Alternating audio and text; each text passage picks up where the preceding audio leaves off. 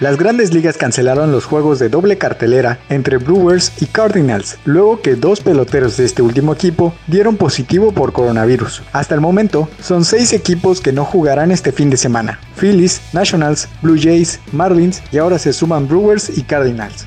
En otras noticias, para no perder la costumbre, la NFL suspendió por 8 juegos sin paga al agente libre Antonio Brown por romper varias normas de la política de conducta personal. El exjugador de los Pats es investigado por una demanda que presentó su exentrenadora, quien acusó a Brown de agresión sexual.